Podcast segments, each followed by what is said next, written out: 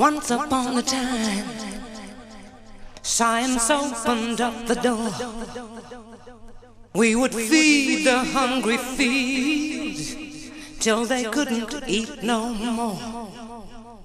But the potions that we made touched the creatures down below, and they grew up in a way that we'd never seen before. Maybe nature has a plan to control the ways of man. He must start from scratch again. Many battles he must win. A mix by DJ Lindsay.